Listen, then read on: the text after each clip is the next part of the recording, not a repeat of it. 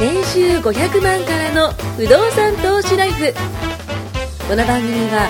1年半で年収3000万を達成した副業投資アドバイザーの青木弘樹が不動産投資で何もしなくても月30万ゲットする方法についてお伝えしていきます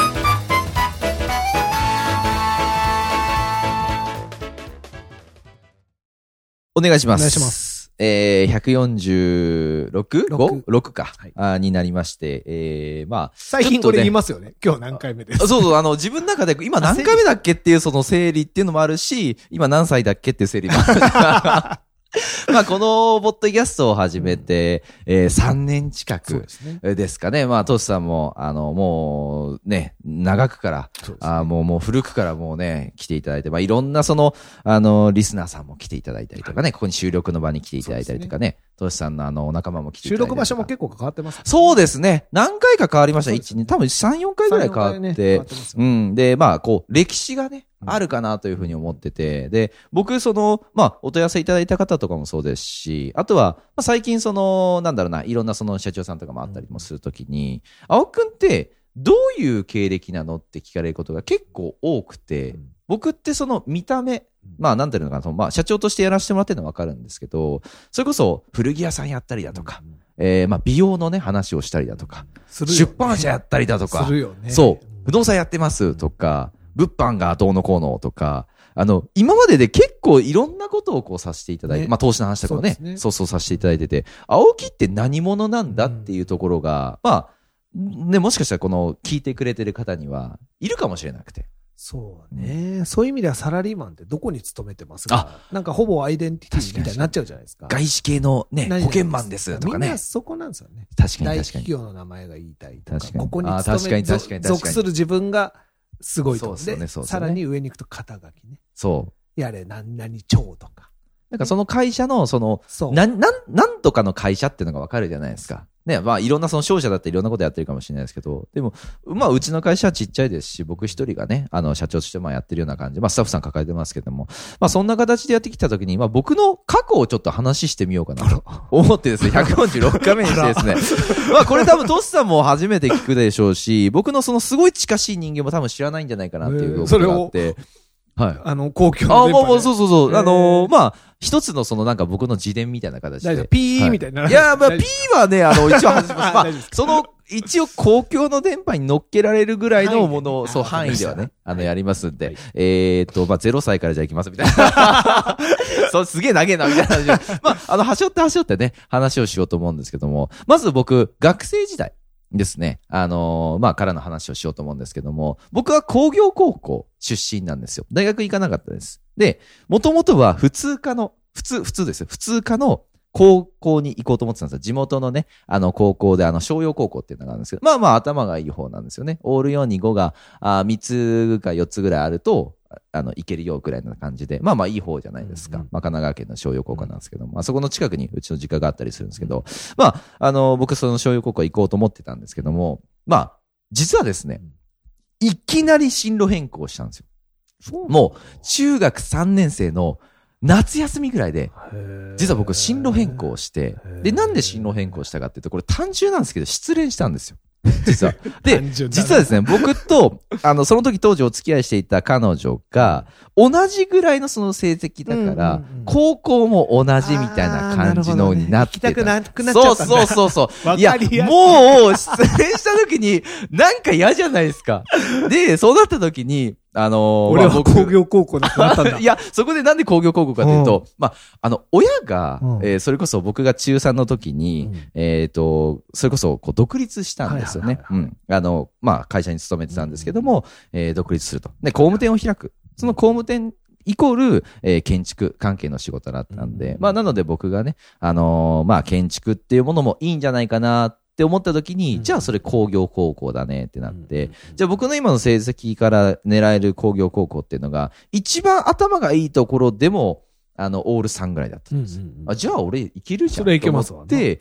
あの、まあ、先生に、急遽ですね、あっくんはどこの高校行くっていうのを今まで言ってたのに、うん。えーそれこそ変えたんですよ。で、そこで、えー？って思われたんですけども、うん。まあ、ちょっとそこに行きたいって話をして、うんまあ、工業高校にまあ進みましたと。まあ、そこからね、えーまあ、走って走って走るんですけど、まあ、そこから10年間、あの、現場監督をしてですね、27歳の時に、まあ、ひょんなことから、えー高校の同級生がですね、あの、飲食店のお誘いをしたんですよ。で、この飲食店っていうのが、まあ、その高校の同級生が結婚した、えー相手側、相手側、女性なんですね。うんあの、その相手側の父ちゃんが、えー飲食店の社長をやってたんですよ。うんで、その社長さんが、えーうちの家業を継いでくれないかっていう話をされたらしくて。なので、えじゃあ、あのー家業を継ぐしかないかなってことで、それがたまたま福岡県だったんですよね。で、福岡県本当に田舎の方だったんですよ。まあ、大川ってとこだったんですよ。あの、まあ、あの、そこに、えー僕は、あの、まあ、ゆくゆく行くんですけども、まあ、友人が、えー家業を継ぐ。で、えー自分でそれこそ、な経営っていうのもやったことないし、そいつもずっと会社員やってたんで、まあ不安だったんでしょうね。仲の良かった僕を誘ったんですよ、その時に。で、そこからですね、あのーまあ僕は普通に順風満帆とは言わないですけども、その、まあバリバリと仕事もしてたし、年収も良かったです。うんあの、27歳の時、27歳の時か。うんで、年収もまだまあ全然いい方だったんですけども、まあ言われた時になんかチャンスなのかなと思って行ったんですよ。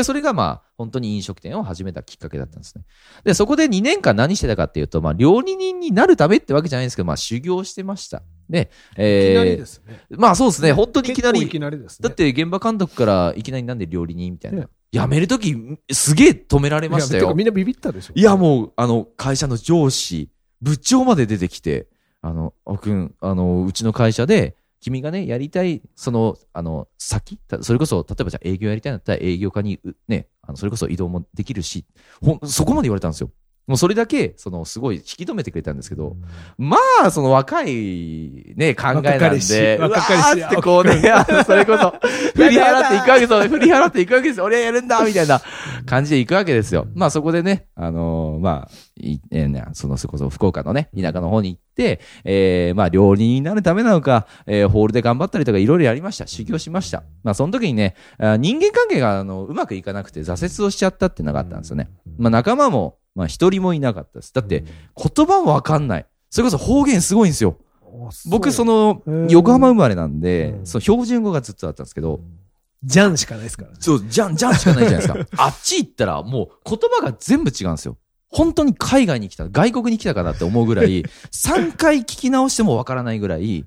全部方言ってもうそれ全然違うんですよが、。また向こうの人からするとはい、なんかもうね、格好つけてんじゃねえよみたいにななんかっちゃうんですよね、ね。冷たいとか。違うんですよね。そう、そうなんですよ。違うんすよ。えわかんないんですよ。もうわかんないんだよこっちはね、一生懸命なんですよ。わかるわかるそう、何回も一生懸命聞いてるのに、あの、それこそこう、なんか伝わらなかったりとか。で、なんか都会の人は冷たいだとか、そういうのもやっぱ、違う違うそう、言われるんですよ。で、仲間も一人もいなかったですし、で、そこでね、あの、一緒にいた友人にちょっと裏切られたっていう経験があって、まあ、ある時がきっかけでね、その友人とか縁が切れたんですよ。で、まあ、2年ぐらいその、まあ、働いてて、すげえもう朝から晩まで、朝の9時から朝3時まで、毎日のように飲食店と、まあ、と、当時そのスナックもやってたんですけども、スナックのオーナー、あそのマスターとしてね、行く、この、えー、それこそ行き来で、朝の3時までその仕事してるわけですよ。ねえっと、朝9時から、えー仕込みがあって、えー夜10時まではその割烹料理店で働いて、で、終わったら、えーそっちのそのす5分ぐらいで、車で5分ぐらいのところなんですけども、そこに、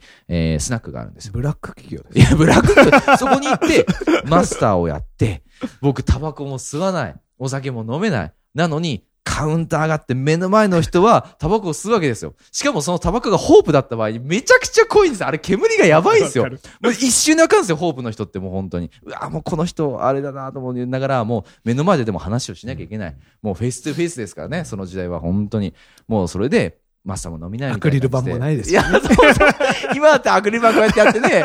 いけますけども。フェイスガードもないしね本当にもう、ね、それこそ。飲みないと言われても飲めないしね。飲めないんですけども、まあ、とりあえず、ね、いただいたりとかもしますし、もう飲めないお酒も飲んだ、もう何回も吐きましたよ、もう本当に。もうそういう、こう、時代をやってきました。で、やってきたんですけども、まあ、ちょっときっかけがあってね、その友人と縁が切れたことがあって、まあ、そんなことをやっても月15万しか僕もらってなかったんですよ。毎日働いてですよ。もらった給料月15万。29歳。もう30手前の男が、これやべえんじゃねえかって話になったわけで自分でもやっぱ思ってました。で、その時に、あのーまあ、その友人が、その社長に話をして、なんか僕らでも、それこそその飲食店の、えーなんかこう、えーで、お金稼げるものを作らせてくれって話をしたときに、じゃあ、なんか作ればいいじゃないか。調味料かなんか作ればいいじゃないかって話になったときに、その、ドレッシングを開発しようって話なんですよ。そんなことそこでそう、ドレッシングだったんですよ。で、そのドレッシングが、えっ、と、その玉ねぎ。あ、まあ、俺ドレッシングでこう、えっ、と、成分表って見ると、うん大体最初油が来てるんですよ。だからほとんど油なんですよね、あんなの。あのドレッシング。あれ、多い順ですもんね。多い順です。全部多い順でこうなってるんですけども、僕らの場合は玉ねぎが一番最初に来るぐらい、玉ねぎのその材料費を確かね50%ぐらいの比率にしたんですよ。もうだからドロドロなんですよ。あの、むししろ。いや、む、むしろですよ。あの、出てこないです。これ瓶から出てこなくねっていうくらいドロドロだったんですよ。でもその、なんかいろんなものを入れちゃうと、その流動不動産番組ですよ。すみません、今日はね、ちょっと不動産差し置きます。はい、そう、置いときます、もう。で、そのドレッシングを作って、で、そのドレッシングも、職人さんに頼むわけにはいかないから、僕らのね、そのすごい私服を肥やすためなんで、何をしたかっていうと、超でっかい、あの、ボール、本当に、うん。もうこのぐらい、もう今、ね、手でしか見えないと思いますけど、半径、え直径1メートルぐらいのボールってあるんですよ。ね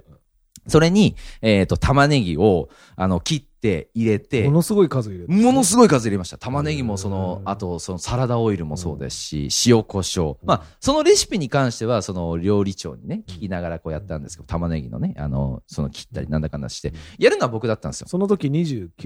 29でした。29で、あの、割烹着着てうん、えーそれこそ、その仕事が終わった後に夜な夜な、青木さんが割烹着着てはいドレッシングを作ってる姿いやー想像すると楽しいですね。で、玉ねぎをね、切ってたんですけど、玉ねぎってもう手にすごい匂いつくんですよ。当たり前なんですけど。涙も止まらないですね。涙も止まらない。もう本当にもうね、その涙が悔しい涙なのか、何の涙なのか分かんないですけども、もう涙も出ながらね、玉ねぎ切ってたわけですよ。で玉ねぎ切って、これ入れて、うんいろいろやってう、んできた。うんね、できたんですけども、製品にするのにジャンコードって言って、いわゆるそのあのバーコード作んなきゃいけないとか、あとは食品なんで、えっと、賞味期限をそれこそ、あの、打ち出さなきゃいけない。で、それは、なんか、とあるそういう施設に持ってって、えっ、と、なんか、金を、えー金、金を検出してもらうんですよ。例えば、1日目はこの金に、2目はこの金の量、量っていうんですかね。で、食べれなくなるあ、そうそうそうそうそう。例えばこのくらいのパーセンテージ超えたらもうダメだから、えー、例えば成分表、あ、成分表じゃない、まあそういうものも、えー、例えば何ヶ月とか。はいで、保存料一切使ってなかったんで、ほとんど、ほとんど、あの、持たなかったんですけど、でしょうね。ダメなんですよ、本当はね、保存料とか入れないと。だからうん、市販に売られてるものって、いろいろ入ってるのは、あれは製品として、それこそ、そう、可能にするためにいろいろ入っちゃってるっていうのがあるんで、なんだったらね、自分で作った方がいいです、ドレッシングは。うん、まあ、そういう結論だったんですけど、まあまあ、そんな形でね、あの、まあ、必死こいてね、あの、やってたんですよ。20代最終。最終最後の最終うんで、じゃあ、製品作りましたってなったら皆さん次どうします？売る。ですよね。さすがです。売るんですよ。でも売り方わかんないんですよ。そりゃそうでしょうね。売り方わかんないから、とりあえずネットで、あの、その、いろいろ調べたんですよ。まあ、テレアポの仕方みたいなのをこう調べて、で、出てくるんですよ。その通りに言えば、3つぐらいのその手順があるんですけど、その通りに言えば、えーそれこそテレアポで、そのアポが取りやすいみたいなのあったんですけど、その通りやったら本当できたんですよ。これすごいんですけど、うんあの、えっ、と、阪急とかってあっちなんですよね。うんこっちで言うと、その、なんか新宿の伊勢丹とか、うんそういう百貨店を思い出してほしいんですけども、百貨店に僕電話しまくったんですよ。うんで、電話しまくって、あの、実は、あの、まあ、当社で、あの、まあ、開発したこうこうこうがあって、えぜひ、その、まあ、商品開発部というか、なんか担当者はちょっと忘れましたけど、なんかそういうところにつないでほしいみたいな話をして、あ、じゃあ何月何日の何時に来てくれたら、あの、聞いてあげるよみたいな。だからそういうその場所はあるんですよ。ちゃんと受けてくれる場所っていうのは。で、そこで僕もそのテレアポしまくって、あの、まあ、したんですよね。で、まあ、その日に、じゃあ、あの、朝の6時ぐらいに起きて、えっ、と、それこそドレッシングなんで、サラダを、にかけるものじゃないですか、大体ドレッシングって。だから、サラダを作って、えっ、と、持ってったんですよ。で、自分がその住んでるところから、その、福岡のその中心地、まあ、いわゆる博多とかそういうところって、大体1時間ぐらいかかるんですよ、ね。そう、結構遠くに住んでる遠いんですよ。車で1時間ぐらいかかるんですよ。もっと近いの。いや、全然全然全然。まあ、田舎なんで、ね。結構田舎だったんですねいや、全然もう、もう本当に田舎っすよ。もうだって駅がないぐらいの田舎だったんで、僕、本当に。最寄り駅なしみへたいな。平均中、平均のその、そこら辺に歩いてる人たちが、もう大体60歳なんじゃないかなっていうぐらいおじいちゃんおばあちゃんばっかだったんですよ。駅がない、その、何もないんです、本当に。まあ、家具が有名だった場所だったんですけど、で、それで車系でブーって行くわけですよ。ね。あのーその阪急行って、まあ、着いて、えーまあ、いろいろその、まあ、営業して、で、終わるんですけど、僕の本業は何かっていうと、割烹料理店で働いてるってのが本業じゃないですか。これはいわゆる副業なんですよ。で副業は、えーしつつ、えー本業もやらなきゃいけない。で、本業もおろそかにしちゃいけないんで、まあ営業とか、その、なんか玉ねぎ、そのドレッシング作ったりは僕が担当だったんですよ。なんでか僕が担当だったんですけども、あの、で、まあ実際にですね、あの、その日に行って、アポあって、まあでも、その前、連日の疲れっていうんですかね。そうですよね。そうそうそう。もう、連日連日それこそね、あの、スナックもやって、三つやってたってことでしょ？そうそうそうそう。やってたんですよ。で、送迎もしてましたし。そっか。僕マイクロバス運転できるんですけど、送迎バス。飲まないから絶対運転できるもん、ね、乗って、お客様のとこ、その、それこそ送迎したりとか、もうほとんどやってたんですよ。もう店を回すためにほとんどやってて。そんなんでちょっと疲れたんですよね。そうでしょうね。めっちゃ疲れて、で、僕その、電話があったんですよ。その友人から。で、早く帰ってきてくれみたいなこと言われたんで、さすがにね、疲れたんで、ちょっと休ませてくれって僕は言ったんですよ。したら、なんかふてくされてるの分かったんですけど、そこで一回電話切れたんですけど、まあ、とりあえずまあ帰ろうと思って帰ったんですよね。帰ってる最中に高速道路乗ってた時に電話があって、さっきのなんか、あの電話何だったんだみたいな。なんか俺が一生懸命やってるのに自分休もうとしてんだかみたいなこと言われたんですよ。で、別にそういうつもりじゃなかったと。ただ僕としては、自分も頑張ってるから、あのー、ね、それこそ働くは働くんだけど、ちょっと少しだけ休ませてほしいって、ちょっと弱音を吐いただけなんですよね。まあ、でもその時はもうそういう考えじゃなくて、なんか、自分がいけないことしたのかなみたいな、こう、なんかそういう感覚になっちゃってたんですよ。で、まあ急いで帰ったんですよね。で、そこでですよ、まあ一個事件があったんですけども、まあ、あの、まあ、帰ってすぐ仕事をしたわけですよね。その、えー、配膳とか、えー、そういうものをこう全部して、で、夜のお客様がその送迎だったんで、お帰りの送迎ですね。あの、もう送る方ですね。で、あの、店内に何組かまだその残ってたんで、そのお客様が残ってたんですけども、ある一組がどこどこまで帰るって言って、送迎バスお願いしますの話だったんですよ。で、店内で送迎バスを運転できるのが僕とその友人だけだったんですよ。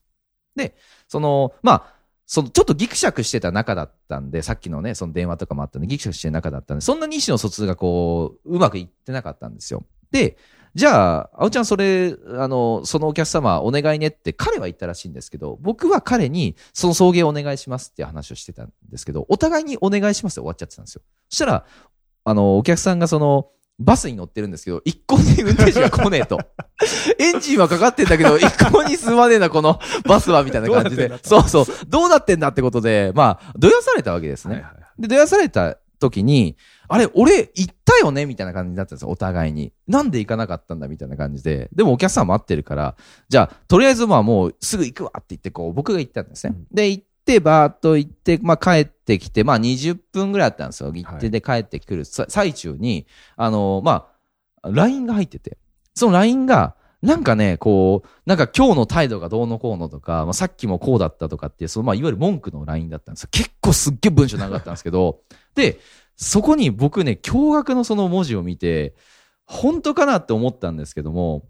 で、僕、その、なんだっけ、その、その日ドレッシングを売りに行くというか、営業しに行ってたんで、スーツで行ってたんですよ。でも、そのスーツを、お前外に捨てといたって書いてあったんですよ。マジかと思って、そんなことさすがにしねえよなと思って、まあ、バスを行って、あ、その家に、あの家じゃ店に帰ってバスを置いて、で、行ったんですよね。そしたらその、裏口からいつも僕ら入るんですけども、裏口のすぐ近くにこのゴミ捨て場があるんですよ。ゴミ捨て場のとこに僕のスーツ落ちてるんですよ。本気でやった本気でやってるんですよ。で、すげえドラマチックだなと思うのが、その、なぜかですよ。さっきまで天気良かったのに雨が降ってきたんですよ。ポツポツポツポツ。で、この雨雨にこう濡れるんですよね、僕も濡れてて。ドラマみたいで、本当本当に、スーツもそこでぬ、ちょっとずつそのなんか濡れ濡れてきて、で、あの、まあ、後輩がいたんですけども、後から入ってきた後輩なんですけども、その後輩が、青木さんこれ、みたいな感じでこれ言われて、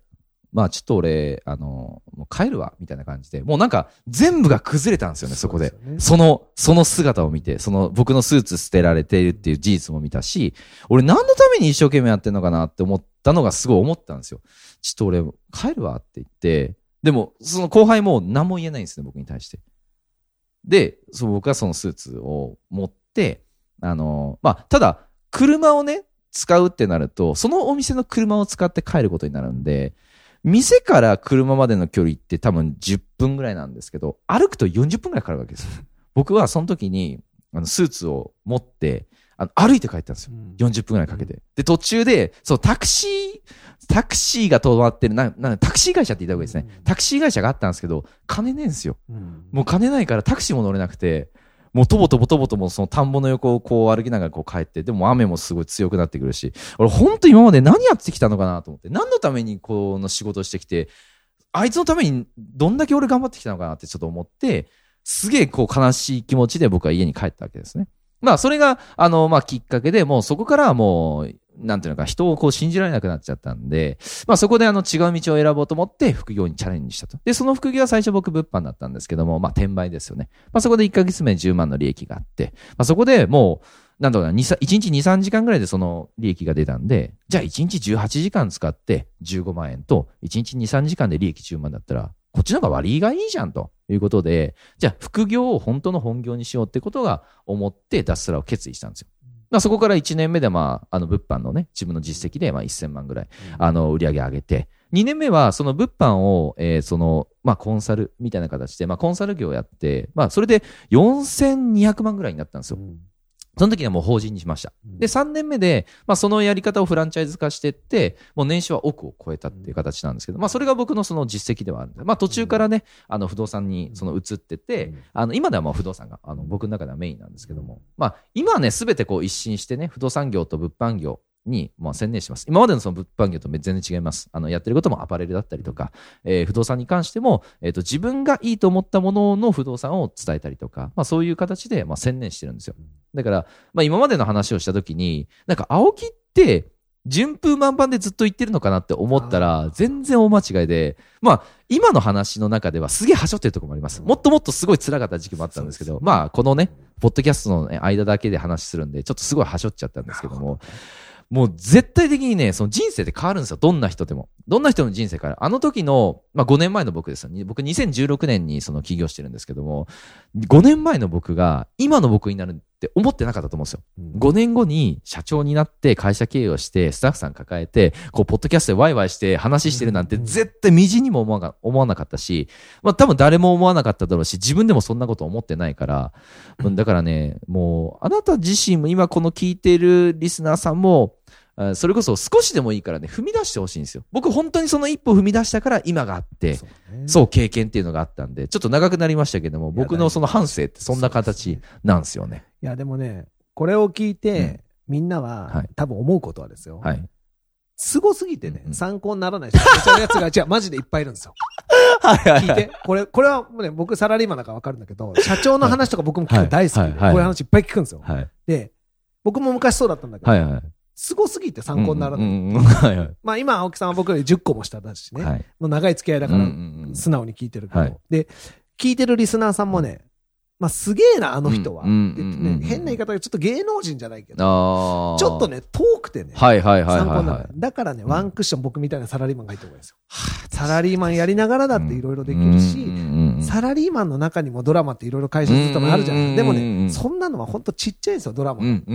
そういうなんかバカでかい話にはやっぱりならなくてん。で、もっとね、テレビに出てるような社長さんの反省とかって本当テレビで番組できるね。金ね、まみれ何でどうのこうのとか、そういうのあるそうそうそういうのばっかり。り聞いてるのに近い感覚で今聞いちゃうんだけどね。でもみんなこれ聞いてるサラリーマンの人に本当に思ってほしいのは、うん会社の中でいろんなこと起こるだけでも結構ドラマチックなんだけど、やっぱ外に出るともっといろんなことうがあって、ん。で、やっぱり動いたから変わっていくわけで、うん動きながら、おうおうおうってなってくるんですよね。もう本当ね、5年後に1億年収億になるって分かってて辞める人なんかいないんだから。いやいやいや、そんなんないっすよ、本当に。ないじゃないですか。うん、で、たまたまうまくいったと思われるのも違うし、うん。やっぱ動いたからうまくいって。失敗することだってあるし。うん。で、まあすごくはしょってるから、はい。いろいろあそうですね。あれしちゃってるけど、でも、結論何が違うかっていうのはやっぱね、動いたから。うん。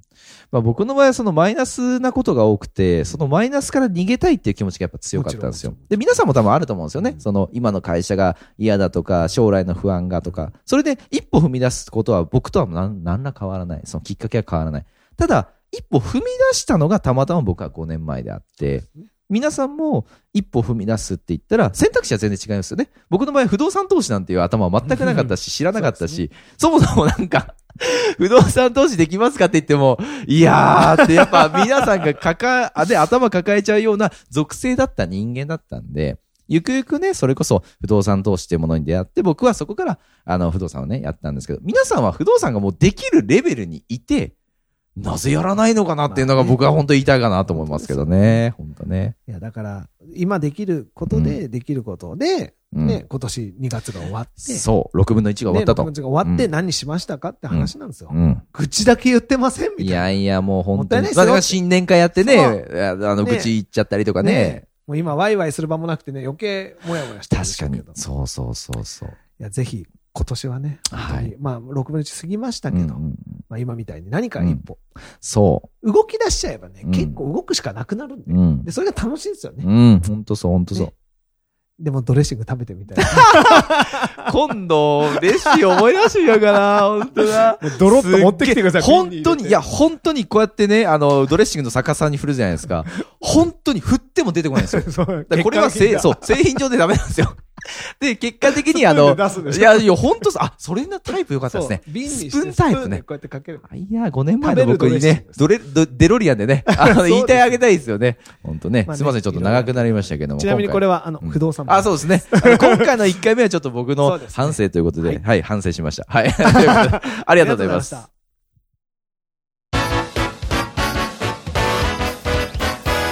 回も年収500万からの不動産投資ライフをお聞きいただきましてありがとうございました。番組紹介文にある LINE アットにご登録いただくと無料面談全国どこにいても学べる有料セミナー動画のプレゼント。